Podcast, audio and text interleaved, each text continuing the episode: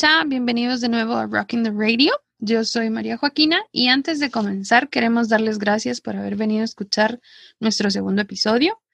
Estamos muy, muy, muy contentos porque no esperábamos tener la audiencia que tuvimos en nuestro primer episodio y agradecemos a todos los que se tomaron el tiempo de escucharlo, de compartirlo, pero sobre todo gracias a los que nos escribieron para darnos sugerencias, ideas y gracias también por las felicitaciones. Tal y como les dijimos en nuestro primer episodio, tenemos pensado que cada uno de nuestros episodios sea diferente y el de hoy no va a ser una excepción. Hola a todos, yo soy César y el episodio de hoy será un poco especial ya que no hablaremos únicamente sobre música, sino que mezclaremos un poco el arte del cine. En este episodio vamos a hablar sobre canciones que han hecho que ciertas escenas o películas sean emblemáticas y las recordemos de una forma bastante especial para nosotros personalmente. Además, hablaremos de una canción bastante conocida por todos que seguramente la han escuchado en algún bar o algún artista de su preferencia ha hecho un cover sobre ella. Y les recordamos siempre quedarse al final del episodio ya que tendremos nuevamente el segmento de recomendaciones donde les daremos un par de canciones para que escuchen mientras viene nuestro siguiente episodio. Recuerden que pueden escribirnos a todas nuestras redes. Nos encuentran en Facebook e Instagram como Rocking the Radio y por correo nos pueden escribir a rockingtheradio.gmail.com. Y antes de que les demos más información acerca de este episodio, comencemos. Saber elegir la canción correcta siempre es clave cuando hablamos de escenas de películas que trascienden. Por eso, hoy comenzaremos este episodio hablando de esas canciones que han hecho que la experiencia al ver una película sea única y memorable. Para esto vamos a compartir algunas de las canciones o de las escenas que nosotros creemos que han sido más emblemáticas a nivel personal. No vamos a dar un review de las películas de las que vamos a estar hablando, solo vamos a hablar de estas escenas en particular y de igual forma les vamos a dar algunas pequeñas referencias para que entren en el contexto de lo que estamos hablando. Entonces, si alguna de las películas les llama la atención, sepan desde ya que están totalmente recomendadas. Bueno, yo voy a comenzar hablando de una escena de una película que me parece excelente, que es The Perks of Being a Wallflower. Esta es una película del 2012 que en español eh, la encuentran como Las ventajas de ser invisible. Esta película está protagonizada por Logan Lerman, eh, acompañado de Emma Watson y también sale Ezra Miller.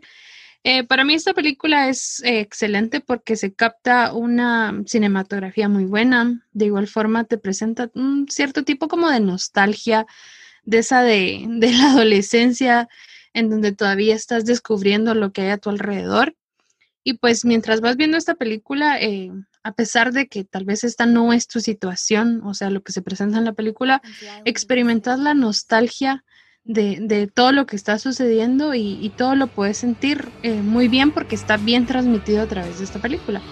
Entonces, la escena que me gusta eh, mucho es una escena en donde van los tres personajes que ya les comenté en un pick-up y pues van a lo largo de una autopista y de la nada en la radio empieza a sonar Heroes de David Bowie y pues ahí ninguno de los tres reconoce que está escuchando pero al momento de escucharla se dan cuenta que es la canción perfecta para el momento.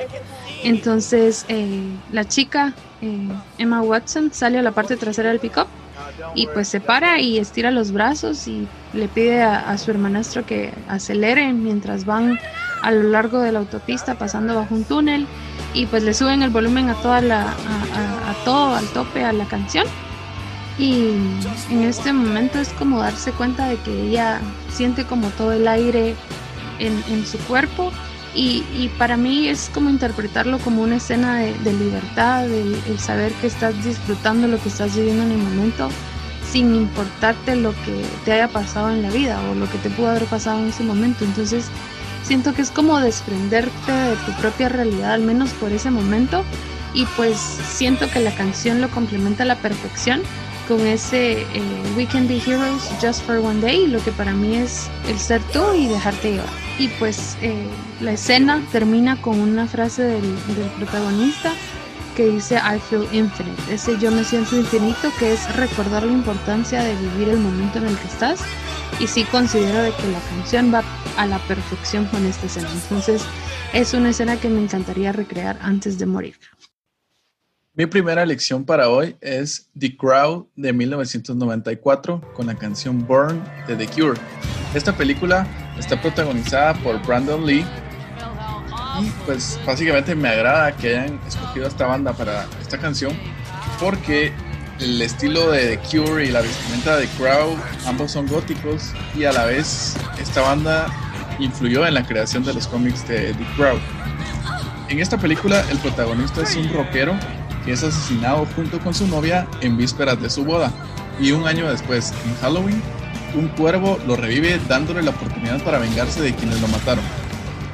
Entonces el momento en el que suena esta canción en la película es bastante importante porque es luego de que él revive, llega a su apartamento y empieza con, con esta sed de venganza, empieza a convertirse en el personaje de The Crow y me agrada bastante porque mientras suena la canción de The Cure, se escucha en las letras que dice Just paint your face, the shadows smile. Podría decir, solo pinta tu rostro, las sombras sonríen. Mientras él agarra pintura blanca y se coloca el maquillaje icónico del personaje de The Crow. Entonces, luego, al, pintarse y al colocarse pues, esta chaqueta de cuero, eh, la escena finaliza con Eric Craven, que es el personaje de The Crow, caminando hacia una ventana y un cuervo posándose sobre su hombro, viendo hacia abajo, hacia la ciudad, listo para iniciar su venganza. es una película de acción que a mí me gusta en lo personal bastante. Es un tanto polémica porque Brandon murió mientras la estaba rodando, pero creo que es una muy buena adición esta canción de The Cure para la ambientación de esta película. Bueno, ahora yo voy a continuar. Eh, la siguiente escena que escogí es una de mis películas favoritas. Entonces, estoy hablando de la película dirigida por David Fincher, eh, Fight Club de 1999, en donde es posible ver a Edward Norton y a Brad Pitt, en donde dan una actuación que yo considero que es increíble, o sea, para mí es tal vez de, mis favoritas. Y, y, considero esta película como una obra de arte, o sea, desde el principio que la estás viendo te enganchas, es como un llamado a la atención a, la sociedad consumista en la que al final de cuentas todos estamos sumergidos en, en, la realidad en la que vivimos. Y pues esto se ve a través de los deseos reprimidos del narrador, que es el personaje principal.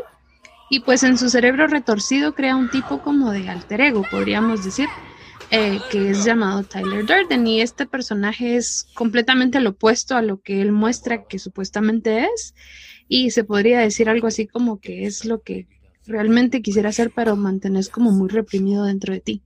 Entonces, les menciono todo esto para llegar a la escena final, que es la escena que me, me encanta a mí de esta película, que está súper bien acompañada por Where's My Mind de los Pixies, en donde es más que todo como un deseo de, de querer separar la realidad de la ficción y pues el narrador termina disparándose a sí mismo para poder eliminar ese personaje alterno que hay en su cabeza y comienza la canción y entonces eh, te vas dando cuenta cómo el, narrador se ve acompañado con la que nosotros podríamos llamar como su amor llamado Marla, que igual está interpretado por una excelente actriz, que es Helena Bonham Carter. Y pues él en ese momento, mientras ve que todo se está derrumbando, le asegura que todo va a estar bien, y, te imaginas, o sea, alguien que se acaba de disparar en la cabeza te está diciendo todo va a estar bien, o sea, eso está como muy loco. Y justamente queda a la perfección la letra de la canción que va sonando el, your, head, your head will collapse, but there's nothing in it, and you'll ask yourself, where's my mind? Que es algo así como tu cabeza va a colapsar, pero no nada en ella, entonces te vas a preguntar en dónde está tu cabeza. Que, que es lo que yo siento que es eh, por lo que la canción se acopla perfectamente a la situación ese de creer que has perdido la cabeza y que te has vuelto loco. Entonces esta escena para mí es completamente bella y si no la han visto, tienen que ir a hacerlo. Mi segunda lección para hoy es The Matrix de 1999 con la canción The Rage Against the Machine, Wake Up, de su álbum homónimo de 1992. Eh, esto sucede en la escena final de la película, cuando Neo, el protagonista interpretado por Keanu Reeves, le envía un mensaje mediante una cabina telefónica a quienes controlan la Matrix, hablando que va a enseñarles a las personas un mundo que no esté controlado por las máquinas, donde cada uno sea libre y vea las cosas como son.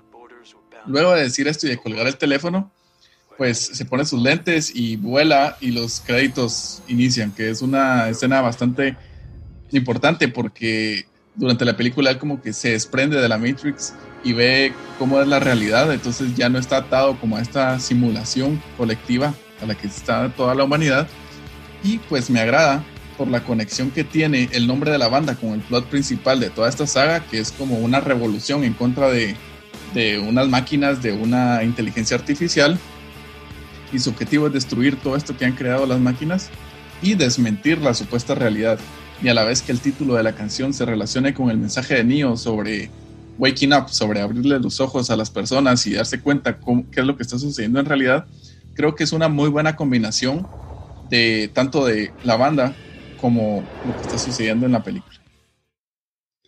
Y ok, de la última escena que, que yo escogí, eh, elegí una de las que mm, me deja más en qué pensar, tal vez por los sentimientos que evoca esta, esta escena en mí. Eh, me deja como mucha tristeza eh, mientras la voy viendo y pues escogí The Butterfly Effect, que es una película del 2004. Pues yo considero que esta película desde que la empezás a ver te marca, o sea, te, quedas pensando desde ese momento y, no sabes en realidad qué, qué, es lo que esperas de ella. Entonces, eh, justamente esta película se basa en el proverbio chino que dice que el aleteo de las alas de una mariposa se puede sentir eh, al otro lado del mundo. Yo lo interpreto algo así como que las decisiones que tomas en algún momento van a repercutir tanto en alguien como en algo y no específicamente tiene que estar como del otro lado del mundo, sino pues simplemente en otro lugar. Puede ser alguien que, está a, tu alrededor o, tal vez un poquito más lejano a ti. Entonces, eh, de esto se trata justamente la película. Es de, del personaje principal que se llama Evan, está interpretado por Ashton Kutcher, que en realidad es un papel eh, fantástico.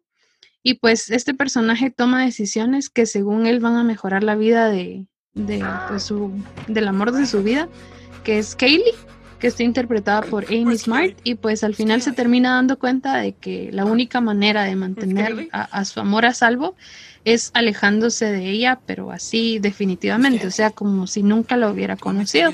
Entonces, lo genial de esta película es, es eso, que o sea, él puede viajar a través del tiempo, no les voy a decir más. Y pues mientras se va desarrollando la película, eh, se da cuenta de que todas las decisiones que él toma eh, para mantenerla cerca, eh, nunca la van a mantener a salvo. Entonces tiene que alejarse completamente de ella. Y termina eh, esta película sonando con una de mis canciones favoritas, que es Stop Crying Your Heart Out de Oasis. Y mientras vas escuchando la canción y vas viendo la escena, pues te cala tanto, pues te das cuenta de que a pesar de que se la topa después de muchos años de no verla, entiende que ya no puede buscarla. O sea, se da cuenta de que eh, él al final obtiene lo que él siempre quiso, que es verla, verla con, pues bien y, y, ver que está a salvo. Y entonces esa canción te, te, recuerda justamente eso, o sea, perfectamente hay una, una parte en donde la canción dice, You'll never change what's been and gone, que es como de, nunca vas a cambiar lo que ya sucedió. Y pues él, él, ahí comprende de que todas las decisiones que en algún momento tomas ya no se van a cambiar, o sea que ahí se queda. Y pues para terminar con, con las, con las escenas que yo elegí, eh, es, es muy curioso que esta película tiene tres finales alternativos, o sea, completamente diferentes al que yo les estoy contando. Entonces pueden buscarlos en internet si quieren como eh, darse diferentes ideas acerca de, de cómo puede terminar esta, esta película, pero definitivamente ninguna de ellas se acopla a la canción como lo hace la que eligieron y terminaron poniendo eh, como final de la película. Y mi última lección para hoy es The Breakfast Club de 1985 con la canción Don't You Forget About Me, The Simple Minds. Esta canción fue específicamente compuesta para el soundtrack de esta película y trata sobre unos jóvenes que están castigados un sábado en el colegio. Cada uno pues hizo algo que, iba contra las reglas de la institución y, están ahí. Pero lo interesante es que cada uno es un estereotipo de, de high school. Está el chavo deportista, la chava popular, el chavo nerd la chava como un poco como emo, como bastante alejada de todos. Y por último, un chavo que es como el malo del salón, como el criminal, como él se autodenomina.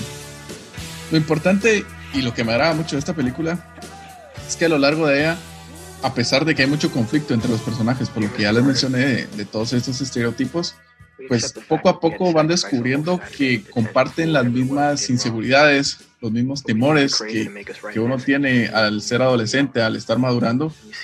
Y pues al final se unen un poco como para, no sé, una pequeña aventura que tienen ahí, consumen un poco de drogas y están pues tienen una parte como de group therapy donde hablan de qué es lo que sienten, cómo se sienten depresionados al pertenecer como al grupo al, en el que cada uno se encuentra. Y lo interesante de esta película y lo importante por el título de la canción de Don't You Forget About Me es que la película finaliza con que el castigo termina y los padres de cada uno los van a traer, ¿verdad? Entonces, pero eh, se despiden y cada uno toma su rumbo, pero es bastante importante el sonido de esta canción porque es como el mensaje que se dan entre ellos, o sea, y, como por el tipo de final que tiene la película, o sea, sí se cuestiona uno como, bueno, ¿y qué va a pasar el lunes que regresen a clases? ¿Van a ser amigos? ¿No se van a hablar? Pero lo que sí es seguro es que ninguno de ellos va a olvidar ese día. Y bueno, si se dieron cuenta, hablamos de, de, canciones o de escenas que para nosotros trascienden de manera personal, pero así como, como ellas, hay otras muchas canciones de rock que ustedes pueden encontrar en películas. Entonces les vamos a contar como algunas, ya sin hablar como de las escenas, solo les vamos a decir más o menos eh, qué otras canciones pueden escuchar y en qué películas las pueden escuchar. Bueno, la primera canción, que creo que es de las más importantes y más famosas que ha formado parte de una película, es Eye of the Tiger en Rocky 3, también está Bohemian Rhapsody en Wayne's World. Está Hold Me, Thrill Me, Kiss Me, Kill Me de YouTube en Batman Forever. Y otra bastante famosa en una película súper taquillera, Johnny Be Good de Chuck Berry en el soundtrack de Back to the Future. Y bueno, también tenemos A Lust for Life de Iggy Pop en el soundtrack de Trainspotting. También está Shoot to Thrill de ACDC en Iron Man 2. Y también tenemos eh, Born to Be Wild de Steppenwolf en el soundtrack de Easy Rider. Y así como les dijimos eh, que hay ciertas eh, películas que tienen escenas emblemáticas por ciertas canciones, también hay algunas películas que durante toda la trama de la película pueden encontrar un soundtrack eh, súper especial o súper cool porque es súper rockero. Entonces, por ejemplo, una de estas películas es High Fidelity en esta película pueden encontrar música de The Kings, hay música de The Velvet Underground, incluso hay música de Bob Dylan.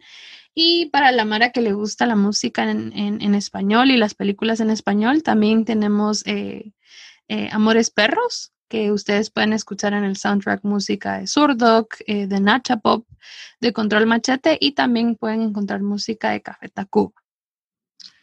También para quienes les gusta el rollo ochentero, está la película Footloose, que tiene muchas canciones de esa década, interpretadas por Kenny Loggins, Bonnie Tyler, Foreigner, Quiet Riot y Sammy Hagar, entre otros. Y por último, a quienes les gusta el grunge o el rock alternativo de los noventas, pues está la película Singles, que tiene un soundtrack acompañado por Alice in Chains, Mother Love Bone, Screaming Trees, Mudhoney, Pearl Jam y Soundgarden. Y cualquier comentario, cualquier película o canción que crean que se nos escapó o que consideran que debería de incluirse dentro de este listado, pues háganoslo saber en los comentarios en nuestras redes sociales.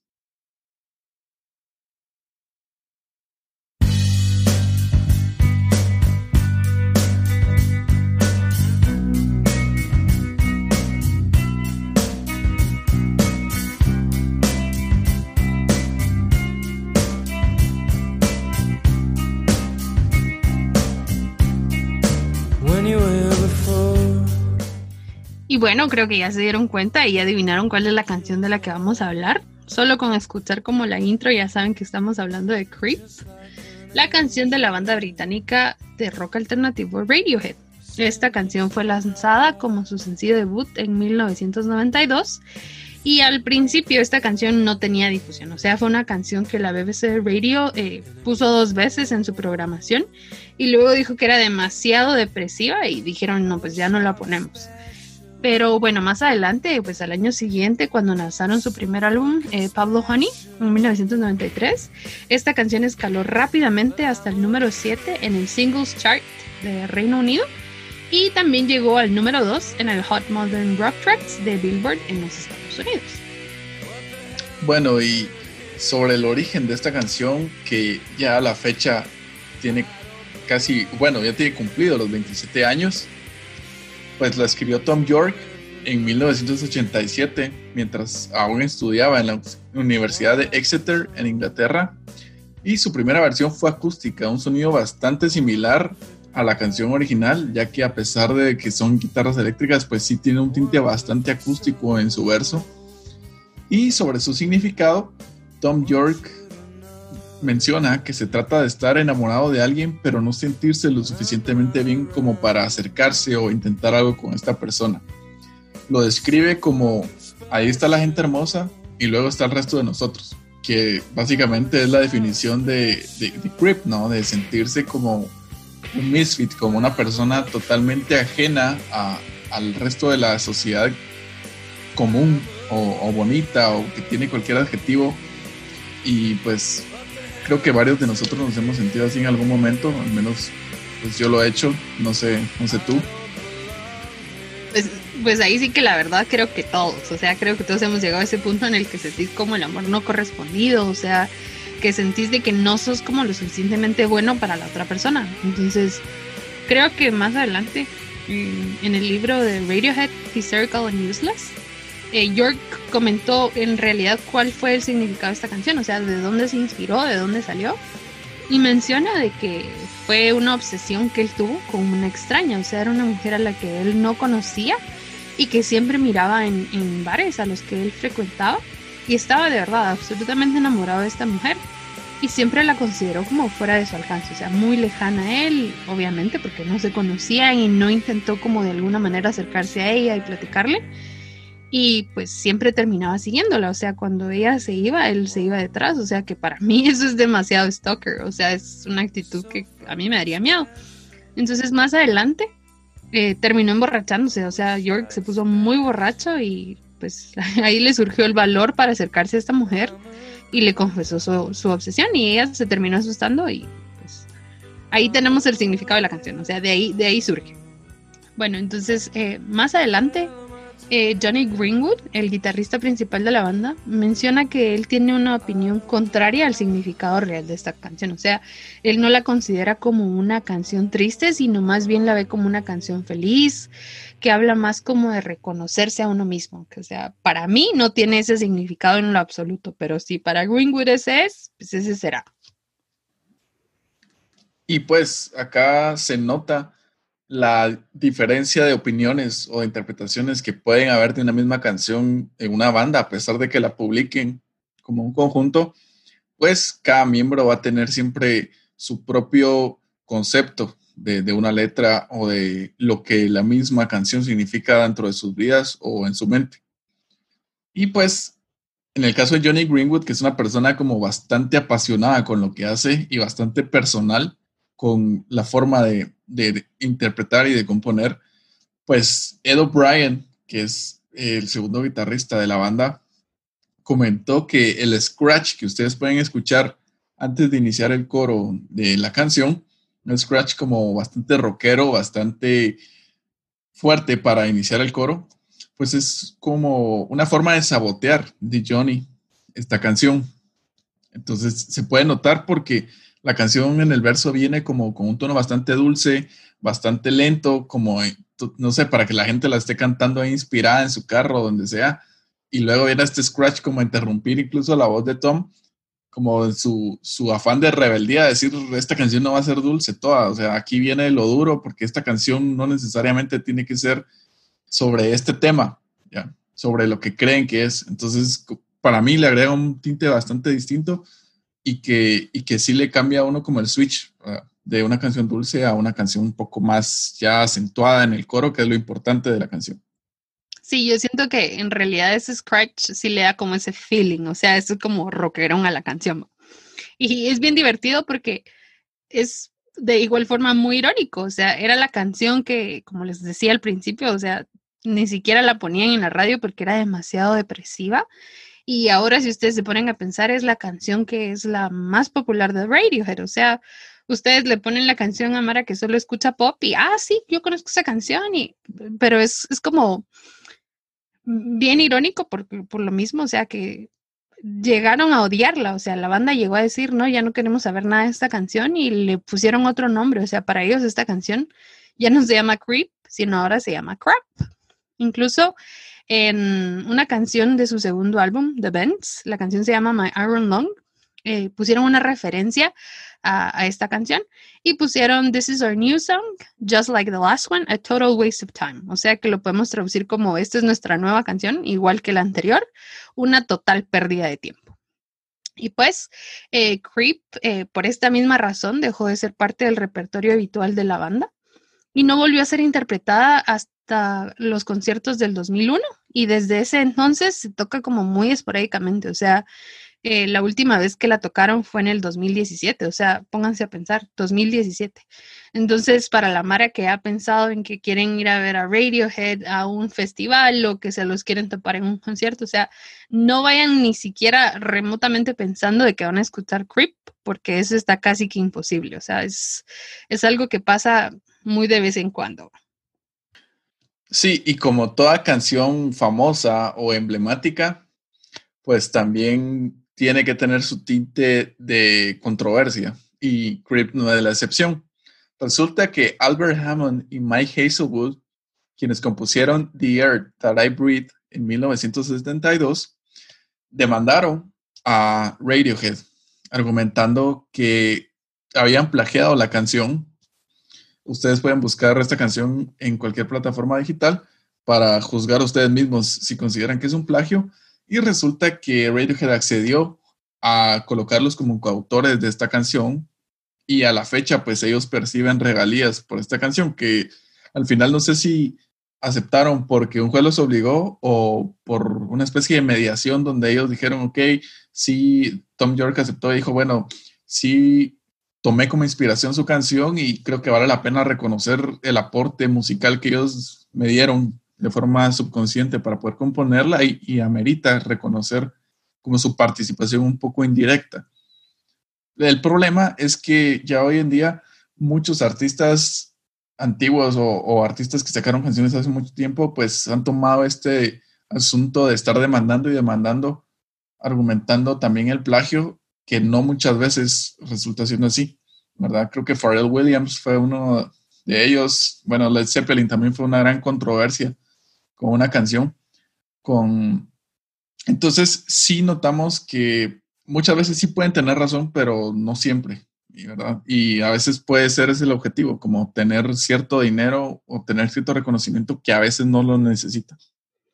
Sí, eso es cierto. O sea, yo la verdad la escuché y le escucho poca similitud, pero pues como tú dijiste, o sea, si en realidad les terminaron como poniendo como coautores, o sea, es que sí hay algo ahí.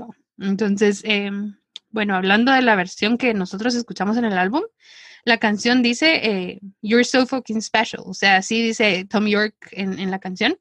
Pero ya cuando la ponen y, la hicieron para la radio, la cortaron y le quitaron ese fucking y la dejaron solo como You're so special.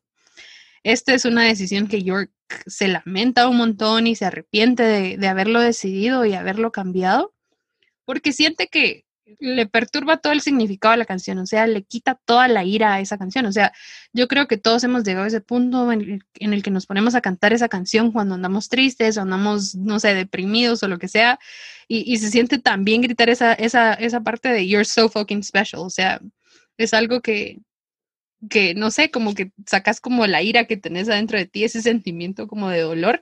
Entonces, quitarle eso es como muy triste, ¿va? Sí, hablando de los sentimientos que pueden transmitir este tipo de canciones y de la popularidad que pueden alcanzar, pues esta canción aparentemente llegó hasta la cárcel, ya que un asesino británico escribió una carta y se inventó una historia de que él era el creep de la canción, que por eso él había matado a, a su víctima, que le fueron las voces o las palabras en su cabeza. Entonces, son siempre como las excusas con las que resultan ciertos asesinos de decir me inspiré en este poema, me inspiré, que no es descartable, o sea, sí es justificable o no justificable, pero es entendible de que, que en la psiquis de, de, estas personas, pues algún texto o algo los inspire, les despierte algo, pero pues en el caso de Creep, eso era lo que argumentaba esta persona, que creo que hasta se escribió una carta a Tom York diciéndole eso, y pues él creo que le ha dado un poco igual, porque al final no, no es una canción que tenga ese propósito, pero logramos ver la popularidad y los alcances que puede tener o interpretaciones que puede tener esta canción tan popular. Sí, eso es cierto. O sea, al final es como bien divertido decirlo, pero es como que York, eh, perdón, York, eh, como que Radiohead tuviera que cargar con la, la muerte pues, de, este, de este tipo, al que este tipo mató. Y eh, pues para terminar con todo lo que hemos estado hablando, eh, creo que como lo mencionamos en la intro, esta canción la han escuchado en todos lados, o sea, es una canción que se le ha hecho tanto cover y de verdad creo que aburre después de un, después de un tiempo como escuchar tanto cover de esta canción. Pero eh, si hablamos como de artistas famosos también que le han hecho eh, pues su tributo a ella, tenemos a Prince, también está Tears for Fears, eh, hay una de The Pretenders, hay una de Damien Rice, también hay un cover de Korn, de Robbie Williams, Weezer y así como esas que les conté, hay un montón más, o sea, no solo hay estas que les estoy diciendo de acá. Sí, de hecho yo intenté como buscar un poco más de, de artistas que habían covereado esto, pero en mucho, o sea, en una página me aparecieron que habían 145 versiones de esta canción, entonces creo que pasaríamos toda la noche diciéndoles quiénes las han interpretado, pero pueden darse una idea de la gran popularidad y significado cultural que tiene esta canción, ya que la tocan en vivo, graban sesiones en, en discos, en B-sides, para poder tener cada artista su propia versión. Va, y a eso, a eso sumale como toda la mara que los toca en los bares todo el tiempo, o sea. Sí, que, que bueno, yo no he escuchado tantos, pero, pero sí es una canción súper abusada para tocar Yo sí he escuchado un par y, de verdad llega un punto en el que, o sea, te dan ganas de cantar la canción, pero después es como, ay, ya no, ya, ya, alto. Sí, no, no, de hecho, bueno, creo que este es un buen momento para que nos compartas acá un poco cuál es tu opinión de la canción, te transmite algo o no, te identificas con algo, te gusta o porque puede ser que realmente no te guste, que, que es mi caso, pero contanos qué te parece. Mira, o sea, yo sé que tú sí sos como más fan de Radiohead que yo, o sea, yo sí he escuchado su música y, y, todo, pero, o sea, no puedo decir que me considero fan o no puedo decir de que considero que, que son como una influencia en mi vida o que hayan generado mucho en mi vida. Sin embargo, o sea, creo que como en algún momento de mi adolescencia escuché la canción y, y la letra, o sea, te llega en el momento y, y te dan ganas como de cantarla. O sea, sí es una de esas canciones que yo, o sea, tengo que admitir, me la sé.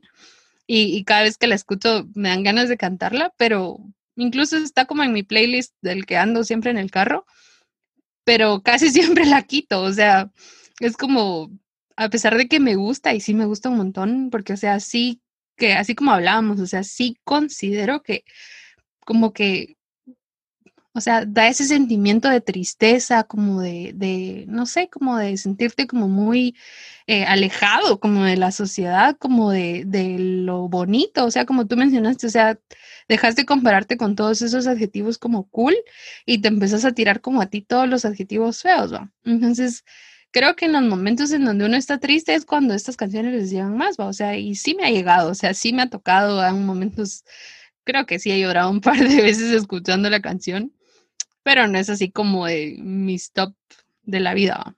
Pero en tu caso creo que es diferente, o sea, no, no sos como muy fan de ella. Sí, yo personalmente, pues en su momento sí escuchaba bastante la canción, no tanto, escuchaba más el disco en sí, porque creo que tiene, hay muchas mejores canciones en ese disco. You es un gran opener para el disco, Stop Whispering, Prove Yourself. Entonces, sí creo que Blowout es una super canción para también cerrar el disco. Entonces, creo que al no haber vivido tanto la popularidad del lanzamiento que estaba de, no había nacido cuando la sacaron. Creo que estábamos todavía, sí, ni nos habían creado. Entonces, y, ya como digerir el disco después, pues sí lo, disfruté más el disco de forma conjunta y sí logré como destacar mejores canciones a mi criterio, como las que mencioné, que, que se las recomiendo a todos escucharlo, les recomiendo el disco, no es mi favorito de Radiohead, pero creo que vale la pena escucharlo bien y apreciarlo.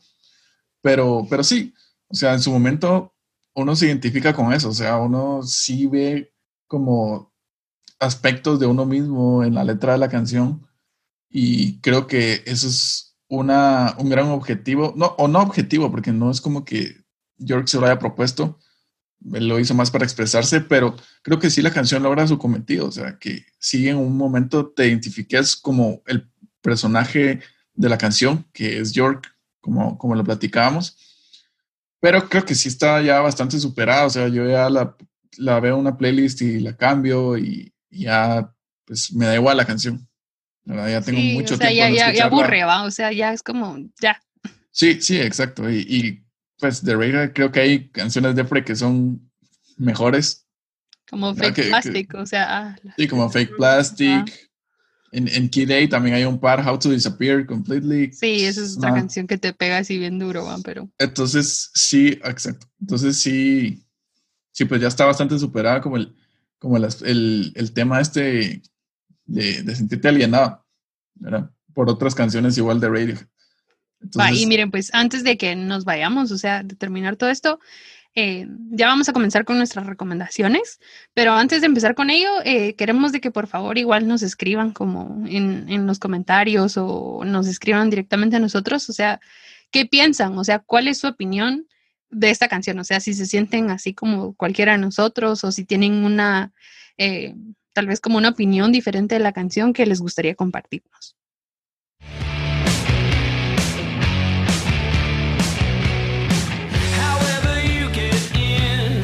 Bueno, y para nuestra sección de recomendaciones, de mi parte, les traigo Your Life Has Changed de We Are Scientists. Esta es una banda de California que viene tocando desde los años 2000. A la fecha ha lanzado varios álbumes, también lanza muchos EPs y sencillos, de los cuales se desprende mi recomendación. Es únicamente un sencillo, no pertenece a ningún álbum, pero en particular esta canción me gusta mucho por el sonido que tiene las guitarras, por la forma en la que cantan, en la que está compuesta. Es una banda que tiene influencias de Arctic Monkeys, Franz Ferdinand, The Strokes y con bandas un poco más crudas como Pavement o como Modest Mouse con un sonido bastante noventero. Entonces, esta es mi recomendación para hoy y espero que les guste.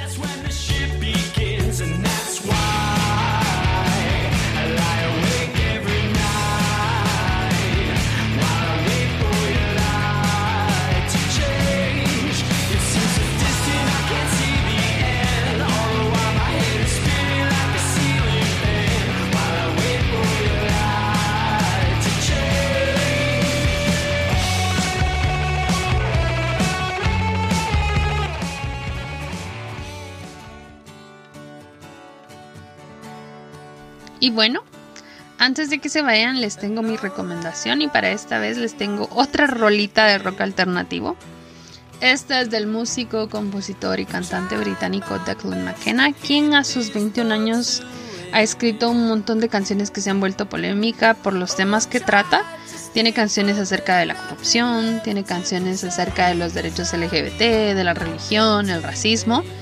Y pues yo no sé ustedes, pero a mí me encanta cuando una canción, aparte de tener una melodía memorable y de tener una voz que te transmite un montón de sentimientos, eh, tiene también una letra poderosa, una letra que te hace recordar un montón de cosas o te hace pensar en un montón de, de historias.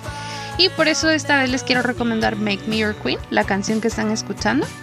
Con esta canción Declan habla de una suposición de un rey que tiene poder sobre una reina, que en este caso la reina se muestra como un símbolo de la servidumbre, de la dependencia tal vez, o tal vez también de la represión. Y esto es de una canción de una persona que se rinde ante la naturaleza abusiva de la relación en la que está y le dice Make me your queen. En cierta parte es como decirle aprovechate de mí, haz lo que quieras de mí. Y pues al final esta persona termina abriendo los ojos y poniéndole un fin a esta relación tan tóxica en la que está. Y para mí esto es como lo, lo importante de esta canción, es lo que me hace querer escucharla y querer recomendárselas porque en tan solo cuatro minutos te cuenta un montón de cosas. Entonces espero que les guste y les dejo otro pedacito para que escuchen.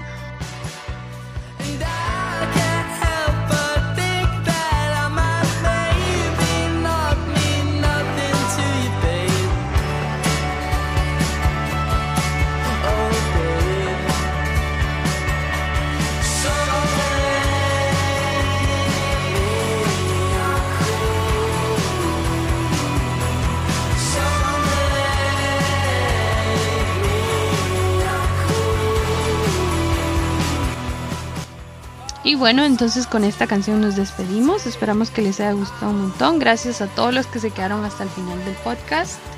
Esperamos contar con ustedes para escuchar el próximo. Sale en dos semanas. Entonces para que estén atentos ahí, cualquier sugerencia, cualquier recomendación, cualquier comentario, nos lo pueden hacer en nuestras redes sociales. Ya saben que nos encuentran en Facebook, nos encuentran en Instagram como Rockin' the Radio y nos pueden escribir a nuestro correo rockintheradio.gmail.com para cualquier cosa. Entonces, gracias por haberse quedado mucha y hasta la próxima.